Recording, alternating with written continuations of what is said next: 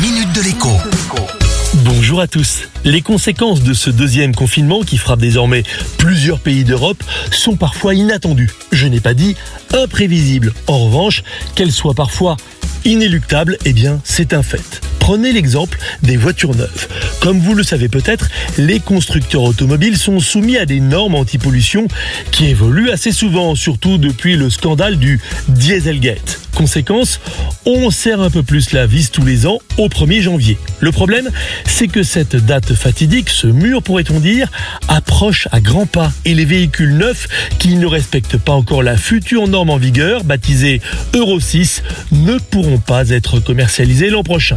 Conséquence, on estime à environ 600 000 le nombre de véhicules fabriqués cette année qui doivent être vendus d'ici au 31 décembre pour l'ensemble du marché européen.